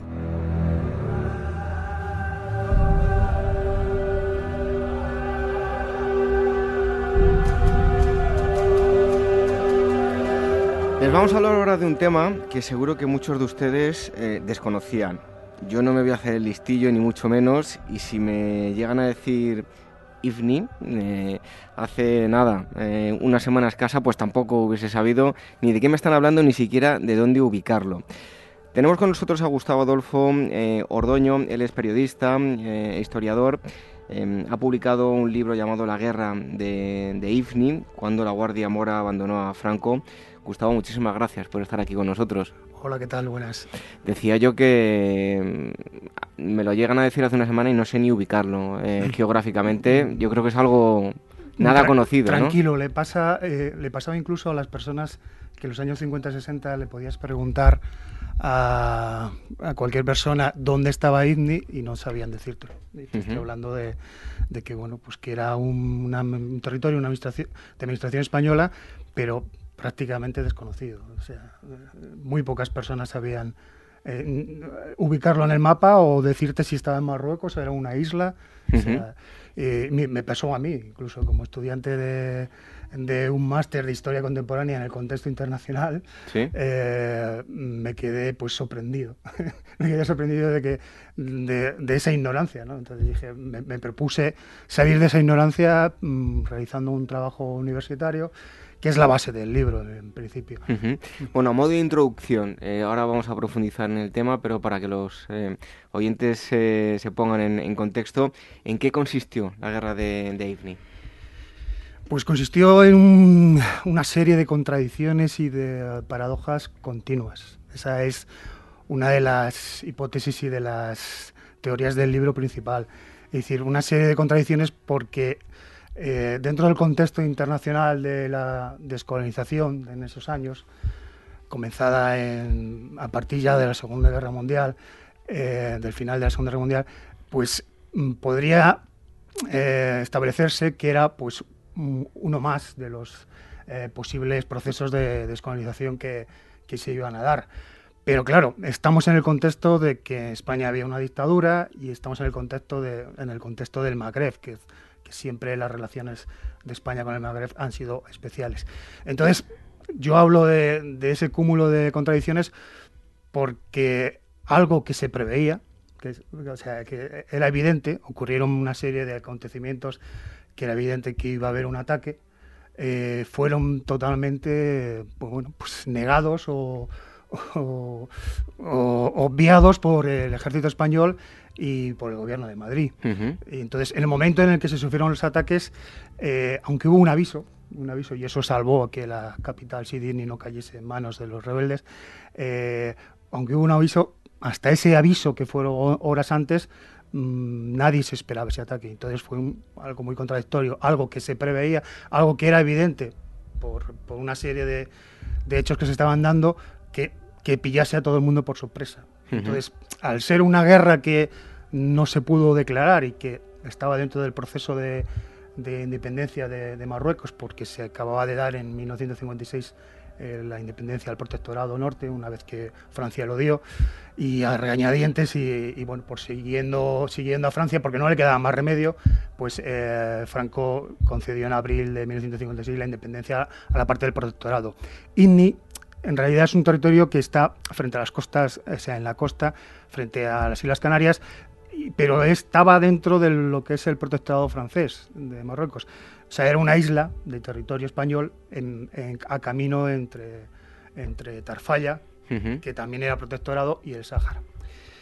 Y bueno, pues en resumen es eso, es una serie de contradicciones y una guerra en el libro, sobre todo, tenemos el testimonio de uno de los veteranos de esa contienda, pues que una guerra no solamente nefasta o una guerra inesperada, sino que una guerra absurda es uno de los temas que más, o sea, perdona, de los calificativos que más han dado estos veteranos a la guerra. Bueno, eh, ahora nos vamos a ir al continente africano, pero 1957, bueno, aproximadamente esa, esa época, ¿no? ¿Qué ocurría? Eh, para situarnos un poco, hablabas de Madrid, del gobierno español, ¿qué ocurría en España en ese momento de la dictadura? Mm, hombre, 1957 mm, era un año que socialmente la dictadura se había consolidado, el régimen se había consolidado, digamos. tal vez en su uno de los puntos más álgidos, ¿no? Sí, eh, a nivel de política exterior, por ejemplo, se había conseguido los tratados con eh, con eh, Estados Unidos e incluso el reconocimiento en las Naciones Unidas, en la ONU de, España, en el, pues en el 50 y, 54, eh, del 54 al 56. Entonces, mm, realmente era un periodo o era un año mm, dulce o un año en el que el régimen se sentía fortalecido y el, y el régimen pues pues eh, bueno, pues mm, no contaba o no esperaba lo que iba a ocurrir, más que nada por eso, porque estaba en un momento dulce y, a nivel internacional pues lo que más preocupaba eran los acuerdos con, Estados Unidos. Eh, eso afectaría luego al transcurso de la guerra, como comentamos también en el libro. Eh, pero no sé exactamente tu pregunta era. Mm, bueno, era un poco de forma introductoria. del contexto. Sí. Digamos que. Sí, exactamente. Digamos que había era un año, o sea, bueno, digamos entre, o sea, se había consolidado el régimen y no, no, existía inestabilidad ni conflicto. Incluso las personas que, que finalmente participaron en, en, el conflicto, pues eran reclutas. es, la base también del libro. Eh, son reclutas que bueno, que estaban ya en un régimen eh, consolidado y vivían en una relativa paz, social, es decir, que por eso la guerra mm, resultó eh, traumática incluso eh, en el transcurrir de la historia, en el devenir, es decir, estábamos hacia lo que el régimen también vendía mucho, que era la paz social, la tranquilidad, después de la, guerra, mm, la salida de la crisis, y de repente una guerra, pues Mm, pues tenía muy mala imagen. Fue otro de los motivos, por ejemplo, por los que el régimen ocultó, minimizó y menospreció el conflicto, por, eh, porque bueno, no le interesaba, no le interesaba que en ese contexto de consolidación pues existiera un, foco de, conflicto, digamos. Yo, mm, Marruecos es una zona que tengo pendiente de conocer, no la, conozco, eh, pero ha habido una cosa que me da mucha pena, ¿no? Te haces eco de varios lugares, pues si no recuerdo mal ahora mismo un, teatro, un, cine, el consulado español, está todo en ruinas. En efecto, sí. Eh, mm, es que Izni mm, es otro de los capítulos del libro, es como realidad territorial es también una paradoja, es algo extraño. Es decir, hasta 1934 no se hizo efectiva la ocupación que existía por derecho. Era una cesión a perpetuidad por el Tratado de Warratz en 1860. La primera guerra de África, que fue una guerra muy beneficiosa para los intereses españoles y, que, bueno, mm, entre los tratados y las iniciaciones de guerra, eh, una de las cosas que se consiguió fue que Marruecos eh, permitiese el establecimiento de una pesquería o de un... Pero vamos, en principio no iba a ser una colonia, iba a ser lo que es una pesquería, que es una ciudad o un puerto para facilitar el Te iba a preguntar ahora por su formación, o sea, cómo, cómo se iba a formar, así que ya... Sí, eh, eh, la pregunta que me comenzabas diciendo que no existe nada de eso. Es que, curiosamente mm, la formación, como te digo, en 1860 se da los derechos. Pero casi un siglo después es cuando se hace ocupación de, eh, de, ese territorio y lo hace un coronel a las órdenes de la, de la República. Es una, es una colonia que la constituye la República. Desde 1934 el coronel Capaz, que es un africanista que conoce el territorio y que por fin, después de varios intentos fallidos, eh, hace que las tribus de la zona acepten la, bueno, la introducción de un destacamento español y, el inicio de, la formación de, la colonia. Sidney eh, se hace en una de las aldeas un poquito más habitables que hay en la costa, pero es una costa muy abrupta, es decir, eh, lo que peor eh, pasó el coronel Capaz y sus tropas fue intentar desembarcar allí, fue toda una odisea, se tenía que hacer con barcas y tal. Entonces, una vez que se desembarcó, se comenzó desde el mismo año 1934 a establecer la, colonia y es una, una, construcción netamente española. Es decir, eso que comentabas al principio, pues sí, eh, es lo que se hizo, porque había un cine para que las tropas se entretuviesen, había colegios, había, pues como podía ser cualquier ciudad de, provincia española o una ciudad de, de costa, digamos. Y bueno, eh, volviendo al momento de su constitución en 1934, eh, una de las cosas que se hizo también curiosas es que se constituye una unidad de nativos, algo que era muy propio de, por ejemplo, los colonizadores británicos a los que les gustaba siempre crear unidades con, con indígenas. Pues se hace la famosa, lo digo famosa porque luego tiene intervención en la Guerra Civil Española, y, parte de, esa, de, esos miembros de esa unidad que se crea de, indígenas, que son los tiradores de Indi, eh, formaban parte de la Guardia Mora. Por eso el libro se titula también cuando la Guardia Mora abandona Franco. Se crea, el mismo Capaz eh, lo hace y eh, por decreto, es decir, la República hace un decreto en el que se constituye esa unidad para la defensa de, esa, de ese nuevo territorio de, de soberanía española y los pues eran unos mil indígenas con bueno lógicamente con suboficiales y españoles y con soldados españoles en, puestos de administración. Y, y bueno pues eh, desde 1934 mm, algo que realmente se había concedido en 1860 como realidad se crea de forma muy paradójica porque por ejemplo eh, mm, se piensa que, es algo que España tenía pendiente. No es que España tenía pendiente, realmente hasta yo creo que no le interesaba eh, hacer la colonia por lo costoso y porque no había realmente nada. Es decir, mm, al principio, en el siglo XIX, interesaba una pesquería para el control del canal del mar de Barbería, que es el canal que, hay entre la costa africana y Canarias. Pero ya en ese, en ese siglo fue más que nada forzada, eh, España estuvo forzada por los intereses de Francia. Es decir, eh, aunque no estuviese dentro del protectorado eh, español de, Marruecos y el protectorado eh, tuviese nada que ver con el protectorado francés de, Marruecos, sí que en cierta forma tiene algo que ver con el reparto que las dos potencias, en este caso la principal de Francia, pues se hacían de Marruecos, del Magreb. Entonces les dijo, mira, eh, Francia amenazó a, España que se ocuparía de, de porque se sabía, aunque no se había ocupado, que eso pertenecía o era de derecho español. Con lo cual, los atacantes de marroquíes de, Francia se, eh, se refugiaban, o los bandidos que atacaban a las caravanas francesas y tal, se refugiaban en la zona de, que luego fue Indy. Entonces les dijo, si no lo hacéis vosotros, eh, si no tomáis posesión de esa de ese territorio, lo, pues lo haremos eh, nosotros, los franceses.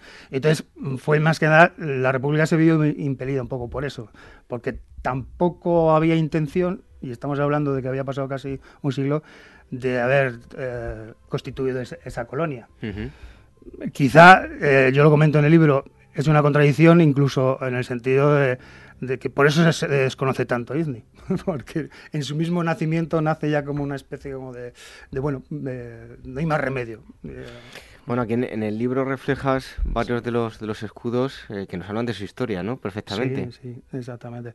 Eh, pues como ves, eh, mm, bueno, se ha mantenido el, árbol típico de, la zona, pero... y los peces también. Los peces, sí, de la pesquería, pero sí, queríamos hacer ver que que en tan corto tiempo, porque realmente son eh, efectivos, efectivos son unos 30 años de, control español, pues eh, el proceso por el, por el que pasó eh, Sidi son los escudos de la capital de Sidi Otra cosa, muchas veces se confunde Idni con Sidi Idni. Y eso es también por lo que el final, digamos, o el resultado final de la, de la guerra de 1957-58. el ejército español se replegó y, y eh, digamos que solamente quedó de Ifni, eh, del territorio administrado por, por, España, quedó la capital. Por eso muchas veces, y es algo que molesta a los veteranos y molesta a las personas que, eh, que estuvieron allí implicadas en ese territorio, que se llame la guerra de Ifni o que se diga la colonia. Sidi Ifni es la capital, Ifni es el territorio. Lo que pasa que digamos que en junio, cuando cesaron los, eh, los combates o cesaron las campañas y se firmó un tratado, un, bueno, que en realidad no se firmó nada como, como, como tal tratado, porque al no considerarse una guerra declarada, pues tampoco se podía firmar ningún tratado de paz. Eh, el tratado de Cintra, mm, lo que se hace es, mm, de hecho, aunque sobre el papel no sea así, de hecho, mantener lo que, lo que se había conseguido mantener, que era simplemente la capital, y un perímetro defensivo de 20 kilómetros. Porque claro, ¿cuál era la realidad de, de, en 1957? Eran tiempos de marejada, por así decirlo, que no se correspondían a lo establecido en los tratados de paz de 1860. Mm, no, o sea, bueno, en 1957 mm, había realmente mm, más territorio y había Mm, una realidad territorial o una administración territorial más parecida a, Tarfalla, por ejemplo, que era parte también del protectorado español. es decir, en lugar de hacer simplemente, un, y es curioso, un puerto de pesquería, pues porque no se pudo hacer un puerto. Hasta, final, hasta en los años 60 que se hizo un puerto teleférico. Eh, hasta ese momento mm, eh, la idea o la concesión era simplemente un puerto y una ciudad. Pero ¿qué ocurrió? Por las cuestiones que te comentaba de, eh, mm, el pulso con Francia eh, y el control del territorio en esa zona para evitar eh, bandidos, el paso de, guerrilleros y tal, pues el territorio de Inni se fue aumentando. Y se fue aumentando, digamos que podría ser como la provincia de Alicante actualmente llegó a ser. Lo que pasa es que el interior es muy inhóspito y lo que había eran simplemente eh, puestos, fortalezas en, las aldeas más importantes, que fue lo que en el ataque del 23 de noviembre de 1957 se perdió, o se perdió o se, se tuvo que abandonar porque la defensa era era pues vamos imposible o, era eh, mucho menos eh, realista que, un repliegue y una defensa de la capital. 1957, seguimos en, ese mismo año, un aspecto también muy importante. ¿Cuál era la mentalidad del ejército en ese momento? Pues mm, buena pregunta. Es uno de los capítulos del libro. Eh, la mentalidad a nivel de oficialidad hablamos de los militares africanistas. Eh, no eran los africanistas que eh, pasaron a la península tras la sublevación, o sea, el golpe de Estado en 1936. No eran ellos. Eran ellos, pero no eran ellos. No sé si me explico. Es decir, la mentalidad del ejército que estaba en Ifni y, incluso todo eh, el ejército español era una mentalidad africanista en el sentido de que para ellos los territorios africanos era una forma de promoción y de una forma de, de, bueno, de prestigio.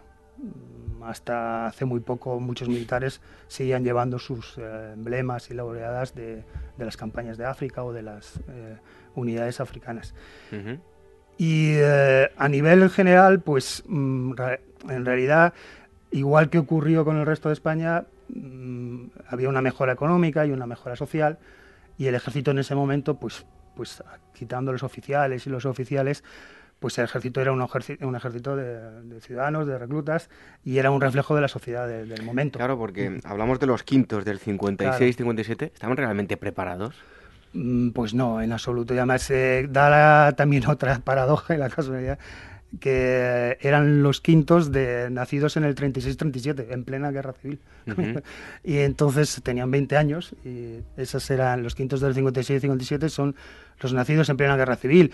Lo que la experiencia que tuvieran de, guerra o, lo que ellos pudieran saber de lo que es una guerra sería a través de los testimonios de sus padres o abuelos que, que, estuviesen en el, que interviniesen en el conflicto.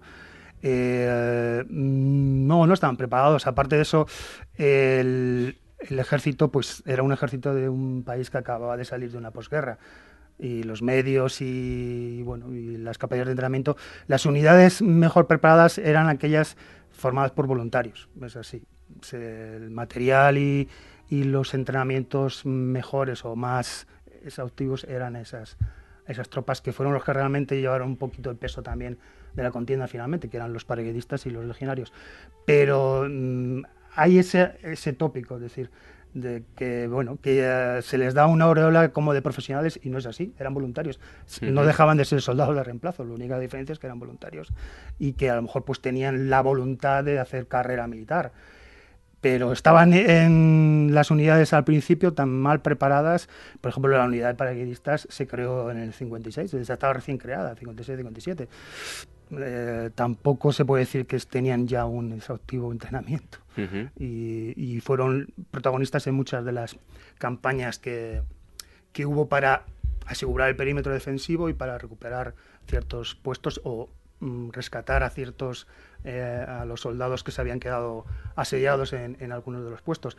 Pero mm, no deja de ser por ejemplo eh, una unidad que mm, que llevaba muy poco tiempo de entrenamiento y y que el material que tenía mm, era más nuevo, pero era más nuevo por, la, por eso, por la reciente creación. El resto, lo que era la tropa de artillería, los mismos tiradores de INNI que dejaron de ser nativos por la desconfianza y, pasaron a, formar parte de esa unidad soldados españoles, eran soldados de reemplazo. Eh, y, bueno, el, el, entrenamiento que tenían era pues, el mismo el que solía darse eh, las personas que han hecho el servicio militar. Yo lo he hecho, yo todavía me pillo, y eh, son tres meses de campamento, lo que es de recluta, y te digo yo que son marchas y, llevar el fusil de arriba abajo, o sea, no... Mm, y luego pues eh, se tira dos o tres veces a una diana que está fija y ese es todo el entrenamiento. Y en esos años me imagino que el entrenamiento sería igual y con la escasez de municiones hasta hubiera, como, como me confirmó Adolfo Cano, el, veterano que más testimonios me ha dado, eh, como me confirmó, apenas habían disparado un tiro, porque eh, te digo, la, escasez de munición no permitía hacer prácticas de tiro mm, durante mucho tiempo. Y eh, muchas veces. No estaban preparados y no solamente que no estaban preparados es que muchos se quejan de que no estaban bien bien digamos suministrados y bien bien equipados, digamos. Bueno, IFNI, eh, Sáhara 1957-1958, eh, grosso modo, ¿qué ocurre y por qué la Guardia Mora abandona a Franco? Mm, es también muy buena pregunta. Mm, eh, como te decía al principio, mm, podíamos haberlo establecido dentro del contexto internacional de, de descolonizaciones. De, bueno, pues eh, Marruecos consigue la independencia en 1956, en marzo de Francia y en abril de, España, y eh, lógicamente eh, las fuerzas políticas marroquíes mm, tenían un proyecto, que era un proyecto nacionalista, lógicamente como toda nación o todo Estado que recupera su, independencia, es un proyecto nacionalista, y ese proyecto nacionalista eh, era el antiguo imperio jerifano y incluía partes del Sáhara que incluso no era el Sáhara español. Y lógicamente incluían Tarfaya, que era el protectorado sur, y, y Para ellos, IMNI, aunque el Tratado de Guarrat decía que era una cesión a perpetuidad, incluía también. Entonces era evidente que tarde o temprano esas reclamaciones se iban a dar. Claro, el peso diplomático de, las, de los dos estados, Marruecos recién consiguió la independencia y España que acaba de salir de un aislamiento increíble. Las democracias no, no habían reconocido a, Franco, al régimen, pues eh, a nivel diplomático las negociaciones iban a ser bastante extrañas y raras. Mm, en la mentalidad española siguió habiendo la idea del paternalismo y tal. O sea, no, mm, no se llegaron a creer que, que Marruecos quisiese la independencia. Es decir, porque había una idea de que España había tratado muy bien a esos territorios. Inni, por ejemplo, es, verdad, eh, llegó a tener un estado de bienestar y ser una ciudad de provincias bastante aceptable como te decía, sus carreteras, sus colegios. Y entonces les extrañaba muchísimo la mentalidad del régimen e incluso del mismo ejército como ejército africanista, les parecía muy extraño que, hubiese intenciones independentistas. Lo de, lo de tener aspiraciones independentistas y nacionalistas era cosa de los franceses, o sea, del territorio francés, como ocurría en Argelia. Tal.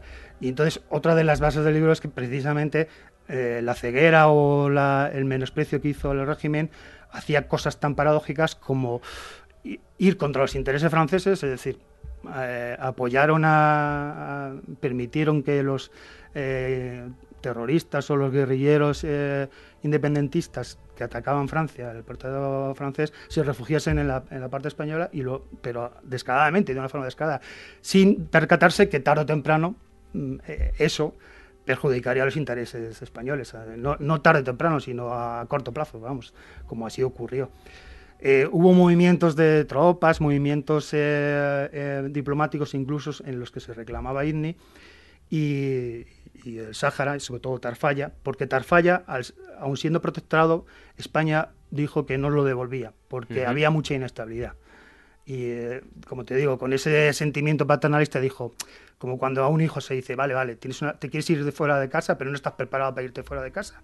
O sea, espérate un poco, tal, o sea, bueno, espérate un poco. La intención era no devolverlo hasta que, y asegurarse con ello IZNI o asegurarse eh, el Sáhara o parte del Sáhara. Entonces, en ese toma y daca, mm, al final no se vieron otras cosas tan evidentes como había habido atentados contra la policía nativa, incluso contra patrullas españolas en IZNI y en Tarfaya.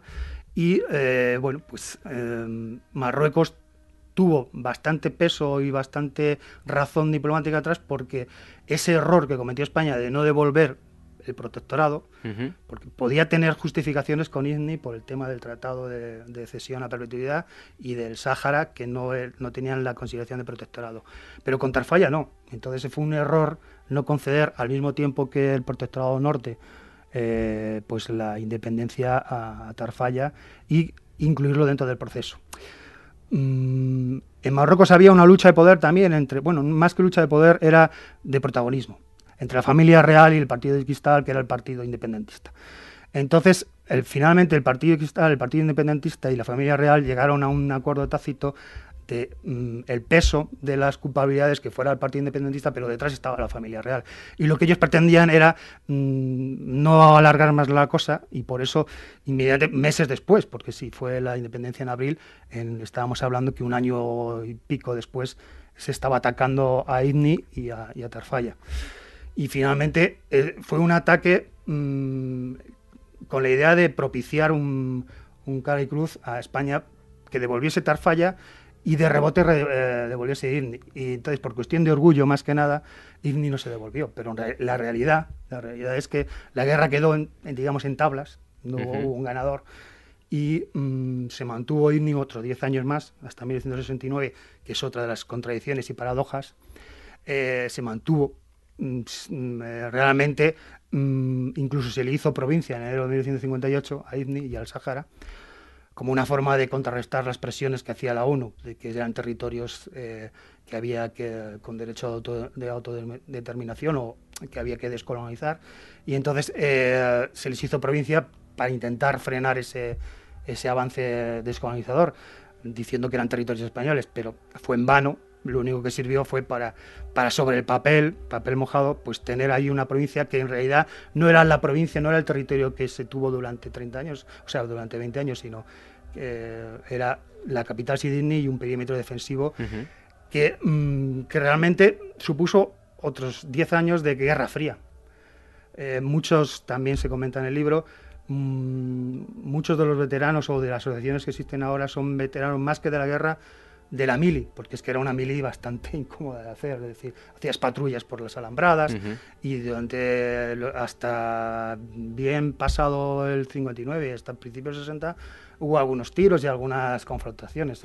Eh, la, nota curiosa eh, es una fotografía que aparece en el libro, al igual que, si no recuerdo mal, Marta Sánchez fue al Golfo Pérsico, o sea, cuando fue el Golfo Pérsico, ¿no?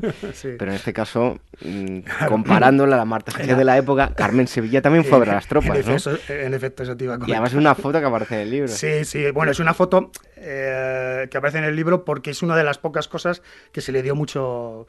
Eh, porque la información fue bastante selectiva y bastante, digamos, eh, no es que no fue problema de cantidad, fue más que nada el problema de, que era una información muy, muy escogida.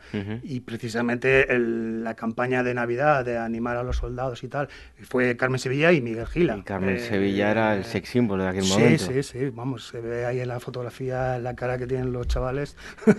Están muy contentos. Bueno, ¿cuántos soldados cayeron en, en combate? Porque había mucha polémica con los desaparecidos, ¿no? Sí, esas cifras es algo que también comentamos, es que mm, eh, ahí existe un consenso de, sobre todo, aceptar las cifras que da un, general, Casas Vega, eh, que serían 300, 300 eh, bajas españolas. Pero lo peor y más controvertido son los 80 desaparecidos que sería la cifra también más consensuada dentro de lo que son los militares, los historiadores militares. Hay mucha bibliografía sobre Irni, pero es prácticamente toda de militares. Gente que pidió explicaciones al gobierno español por los desaparecidos, ¿no? Sí, pero fíjate, estamos en un régimen, en una dictadura, que desde el minuto uno empezó a hacer olvidar y a poner un velo sobre el conflicto. Eh, sí, son son personas que, mandan sus cartas, muchas veces hasta analfabetos funcionales, mandan sus cartas, cartas a través de conocidos y tal. Había bastante, eh, bastantes casos en los que no les dijeron nada. Es decir, sí, eh, desaparecidos se refiere a Incluso, claro, dentro de los desaparecidos están los que hubo casos de deserción. A lo mejor hubo casos de deserción y desaparecieron y, vete tú a saber. Y luego eh, emigraron a Francia o lo que fuese. Claro, y tras eh, la ley de memoria histórica de 2007, ¿qué ha pasado con esto? Pues, eh, ¿qué ha pasado? Muy buena pregunta. Otra contradicción y otra paradoja. El grupo parlamentario que, que inicia las sesiones en la Comisión de Defensa y tal es la antigua Convergencia y Unión. Es el grupo catalán el que, el que incide más en, que si era posible, a través de la ley de memoria histórica, eh, resarcir y reconocer la memoria de estas personas que combatieron, que se vieron en mitad de una guerra sin más sentido. Y eh, hubo varias sesiones que se analizan y se puntualizan en el, libro, varias sesiones parlamentarias y mm, propuestas de incluso hasta de ley para que fueran reconocidos. En la ley militar eh, última se, se, ha conseguido que se reconozca, pero para ello habría que, había que demostrar que habían sido combatientes y no solamente eh, reclutas o soldados que fueron allí a hacer el servicio militar. Y eso ha generado incluso entre los veteranos, que cada vez quedan pocos menos, por ejemplo, Adolfo Bocano, al que dedico el libro, falleció en noviembre pasado, eh, pues ha generado, no digo conflicto, pero ha generado cierta confusión y eh, el gobierno también, de, o el gobierno, en este caso el Ministerio de Defensa de Carmen Chacón, también fallecida, pues eh, propuso a una empresa privada hacer un listado en los archivos y tal de los que participaron en los años de conflicto y en los primeros años que hubo más tensión. Eh, claro, eso ha generado no solamente confusión o personas que hayan dicho, yo sí que estuve, lo puedo demostrar, mm, quejas de que cómo se ha hecho ese, listado y todo ha quedado, eh, bueno, después de, desde el 2011-2012 todo ha quedado en, el aire, digamos. No existe una intención de recuperar ese, ese tema. Bueno, pues de momento para recuperar este asunto tenemos este, este libro. Para, es una pequeña gota, pero por lo menos eh, ahí está. Si quieren profundizar en, este asunto, pueden eh, hacerlo en este libro, La guerra de mm, Ifni, cuando la Guardia Mora abandonó a Franco. El autor, Gustavo Adolfo Ordoño, Muchísimas gracias. No, a vosotros. Un fuerte abrazo. Igualmente.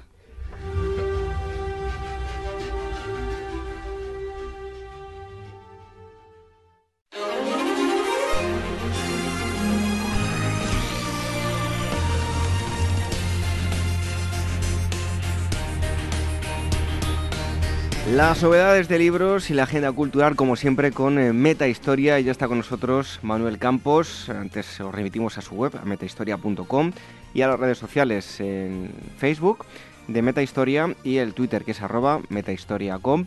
Manuel Campos, bienvenido un día más. Buenas noches. Buenas noches, David. Vamos con las novedades. En primer lugar, como siempre, Felipe IV, el Grande. Así, esta obra es de Alfredo Álvarez Querra, que publica Historia de los Libros. Es una de las grandes biografías que vamos a poder leer este año sobre uno de los, de los reyes mm, de los Austrias menos conocidos. Es decir, normalmente solemos distinguir entre los Austrias mayores, que son Felipe II y Carlos, o Carlos I, Felipe II, y los Austrias menores.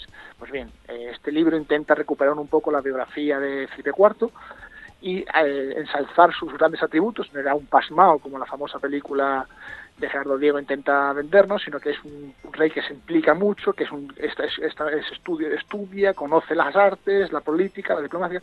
Si es verdad que durante su reinado eh, el imperio español decae, pero bueno, la obra se centra sobre todo en la figura del monarca y en cómo se eh, cómo era, funcionaba la corte, cómo era personalmente y cómo se engloba dentro de todo de la, historia de España. Esta, este libro es el primero, eh, se lo recomendamos además que en breve vamos a tener al autor con nosotros. Otro libro, 1947, el año que empezó todo. Pues esta obra de Elizabeth Asprink, eh, que publica Editorial Turner, es un libro curioso porque es, una, es un libro que intenta reflejar el mundo a partir de 1947. Se intenta hacer un boceto de cómo era, cómo, vamos, tanto Estados Unidos, España, Europa y el resto de los continentes, cómo era tras la primera, tras la Segunda Guerra Mundial y todos sabemos que la guerra, la Segunda Guerra Mundial acaba destruye prácticamente, sobre todo Europa, pero otras partes del mundo, y este libro intenta recuperar cómo, cómo el mundo se rehace a partir de los horrores de la guerra y cómo poco a poco empieza a construir una nueva realidad. Pues en este libro, con pequeñas pinceladas, como si fuesen viñetas, nos da pues desde eh, cómo era la sociedad americana tras la guerra, pues el arte, la, como parece Orwell, son distintas eh, viñetas de cómo era el mundo en, en, ese, en ese año. Y un tercer libro, Los mitos del Museo del Prado. Pues esta obra que publican Miguel Ángel Elvira Barba y Marta Carrasco y edita Guillermo Escolar, intenta, es una compilación de artículos que intenta reflejar eh, cómo la mitología se ha ido, eh, ha sido recogida por los cuadros que encuentran en el, Museo del Prado. Es a lo largo de la historia, cómo los pintores han utilizado tanto la mitología griega como la latina para ilustrar, para servir de inspiración en sus cuadros. Bien, esta obra es un repaso por la gran pinacoteca española, por sus obras más emblemáticas, e intenta relacionar pues, el arte con la mitología. Y vamos ahora con las actividades culturales, un coloquio, la cultura de los vencedores, literatura y normalización. Así es, esta, este coloquio que tendrá lugar el 7 y el 8 de junio en la Casa de Velázquez, aquí en Madrid, intenta explicar a través de la mano de los especialistas, quizás sea un curso más enfocado a un a un público más especializado, quizá no sea tanto para el gran público, pero bueno, lo que intenta es ilustrarnos cómo, tras la guerra civil, el régimen franquista intenta legitimarse a través de la cultura, cómo intenta poco a poco retomar la normalidad, que a través de obras, libros, incentivando de proyectos culturales, intenta recobrar la legitimidad que había perdido durante la guerra. Vamos ahora hasta la antigüedad de una conferencia, la minería romana de oro en la Besa. Así es, esta es la última conferencia que organiza el Museo Arqueológico Nacional en su, en su ciclo de conferencias que se, denomina Arqueología Española en el Exterior. Y el próximo 5 de junio tendrá lugar la última de ellas a las 7 de la tarde en el auditorio. Y bueno, intentará explicarnos un poco el profesor eh, Francisco Javier Sánchez Palencia cómo fue la minería romana en la Besa, en Italia, como precedente el republicano en la minería de España. Es una obra, hombre, también un poco más centrada en un público más especializado, pero siempre es curioso conocer nuestra arqueología y cómo era la minería en la antigüedad. Y una exposición, y ese canto es nuestro amuleto, Mitología del 68. Así es, la Biblioteca Nacional del 22 de mayo al 30 de septiembre viene organizando esta exposición. La verdad es que en los últimos, vamos, los últimos meses, la última vez que hemos hablado con vosotros, eh, no hemos dicho ningún libro de mayo 68, a lo mejor quizás alguno, pero bueno, la verdad es que este año conmemoramos los 50 años de la, del mayo 68 y la Biblioteca Nacional también ha querido sumarse con una exposición en la que se recogen, pues bueno, cómo se, cómo fue Mayo 68 y cómo fue la mitología que se creó él, cómo ha sido, cómo la literatura, las artes, el cine han intentado, han vendido, han construido el mito que rodeó todo, todo, todos aquellos sucesos. Pues más información lo vais a tener en eh, la página web de Metahistoria, en metahistoria.com, también a través de sus redes sociales, en Facebook y en el Twitter que es arroba metahistoria.com.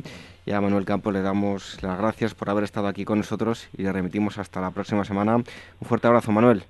Un fuerte abrazo, David. Buenas noches.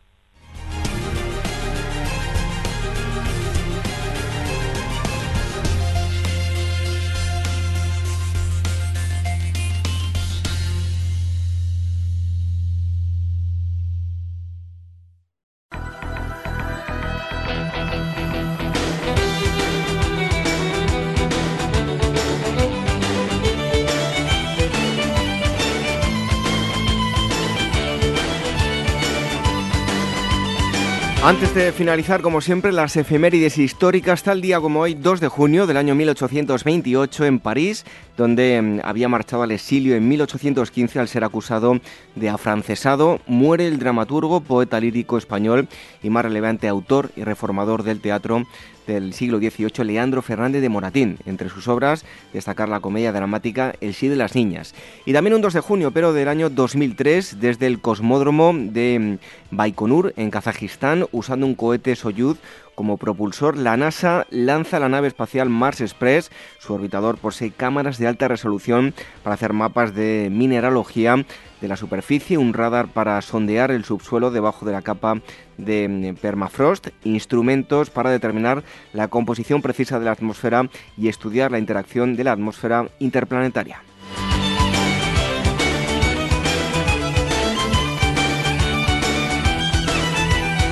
3 de junio del año 1553, tras haberse constituido el 25 de enero, en este día se inician los cursos por primera vez en la Real eh, Universidad de México.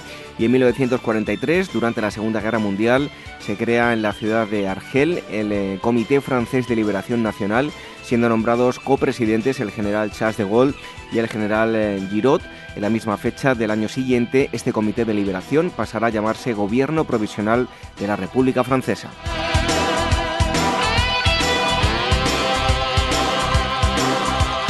4 de junio del año 1039 en Alemania, Enrique III el Negro es coronado rey. El 25 de diciembre de 1046 será coronado emperador del Sacro Imperio Romano Germánico por el Papa Clemente II. Durante su reinado hará frente con éxito a constantes guerras civiles contra el duque Godofredo de Lorena y contra la nobleza de Sajonia y Baviera. Según algunos historiadores, con él el Sacro Imperio alcanzará su apogeo. Y en 1932, Marmaduke Grove, eh, designado comandante en jefe de la recién creada Fuerza Aérea Chilena, lidera un golpe de Estado en Chile y proclama la República Socialista que durará hasta el 16 de junio, cuando Carlos Uno de los participantes en el golpe, se haga con el poder en exclusiva. Grove será deportado a la isla de Pascua el 19 de abril de 1933 junto a Oscar mm, Snake y otros líderes, fundará el Partido Socialista de Chile, del que será su secretario general de 1939 a 1943.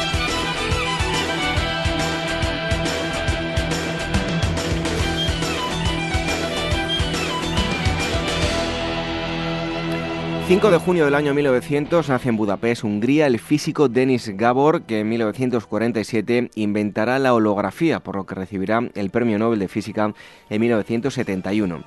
Y en 1967 comienza la Guerra de los Siete Días al atacar Israel a las fuerzas sirias y egipcias que se están agrupando en sus fronteras. La guerra finalizará el em, día 10 con la victoria sorprendente y rápida de Israel. El coste de esta guerra relámpagos, según cifras oficiales, 21.000 muertos, 45.000 heridos y 6.000 prisioneros.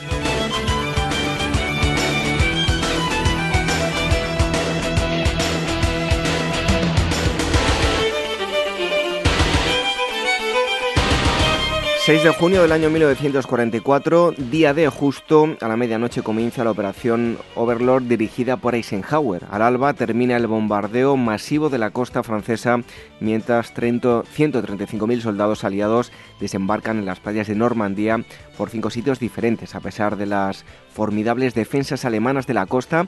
Al entrar por cinco lugares a la vez, se consigue tomar la playa. Al atardecer, 150.000 soldados habrán desembarcado en Europa, haciendo posible la rápida liberación de Francia y ampliando las posibilidades de invadir Alemania en este mismo año. Y también el 6 de junio, pero de 1968, fallece en un hospital de Los Ángeles Robert F. Kennedy a causa de las heridas producidas por los disparos de pistola que Sirhan, Bisara Sirhan, un hombre de 22 años residente en Los Ángeles y con ascendentes palestinos, le disparó el día anterior por ser contrario al apoyo político a Israel del senador Kennedy. Por este hecho se le condenará a cadena perpetua. No se sabe si Sirhan actuó por cuenta propia o fue la mafia quien trazó el plan y lo utilizó para despistar a la policía y a la opinión pública. Es un caso aún no aclarado.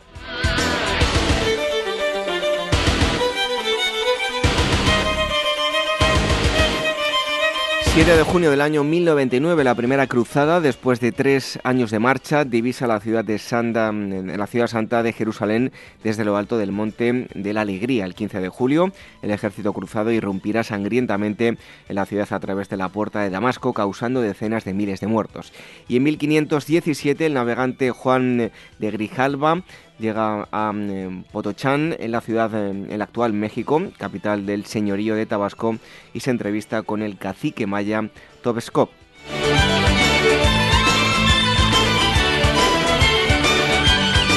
Y terminamos con el 8 de junio del año 632. Durante una peregrinación muere en Medina, a la edad de 62 años, Mahoma, fundador del Islam. Gracias a su actividad religiosa y política, consiguió la unidad de los pueblos árabes, permitiendo la fundación de un reino que, basándose en el Islam, logró una posición de fuerza frente a otras grandes potencias de la época.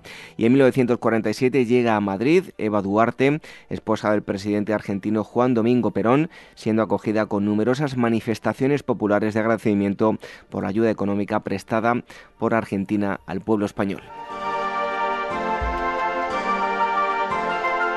Efemérides históricas, acontecimientos relevantes desde el 2 de junio al 8 eh, de junio. En un momento, la despedida.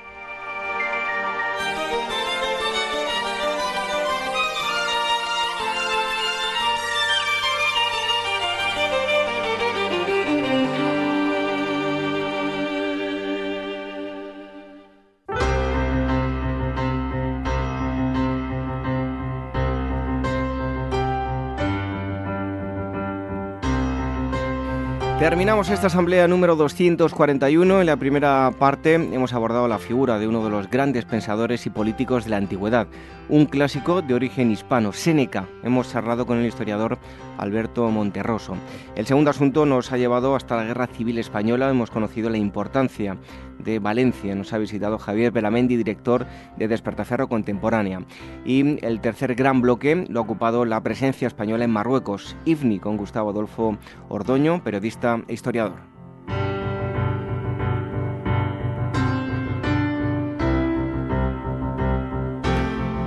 Les esperamos el próximo sábado, como siempre, a las 22 horas, una hora menos en la Comunidad Canaria, en la sintonía de Capital Radio. También nos pueden eh, escuchar a través de los podcasts en iVoox, en iTunes, en Spreaker. Y les agradecemos las valoraciones, los comentarios que nos eh, dejan en eh, ambas plataformas, las em, estrellas en iTunes y los me gusta en iVoox. Todo ello hará que lleguemos a mucha más gente. También nos pueden escuchar cada domingo a través de Radio Sapiens. Y durante la semana nos pueden visitar, además de la web, en agorahistoria.com, a través de las redes sociales, el Twitter, arroba agorahistoria, facebook.com barra agorahistoria programa y telegram.me barra agorahistoria radio. Y si quieren contactar con nosotros, dos direcciones de correo electrónico, contacto arroba agorahistoria.com y agora arroba capitalradio.es.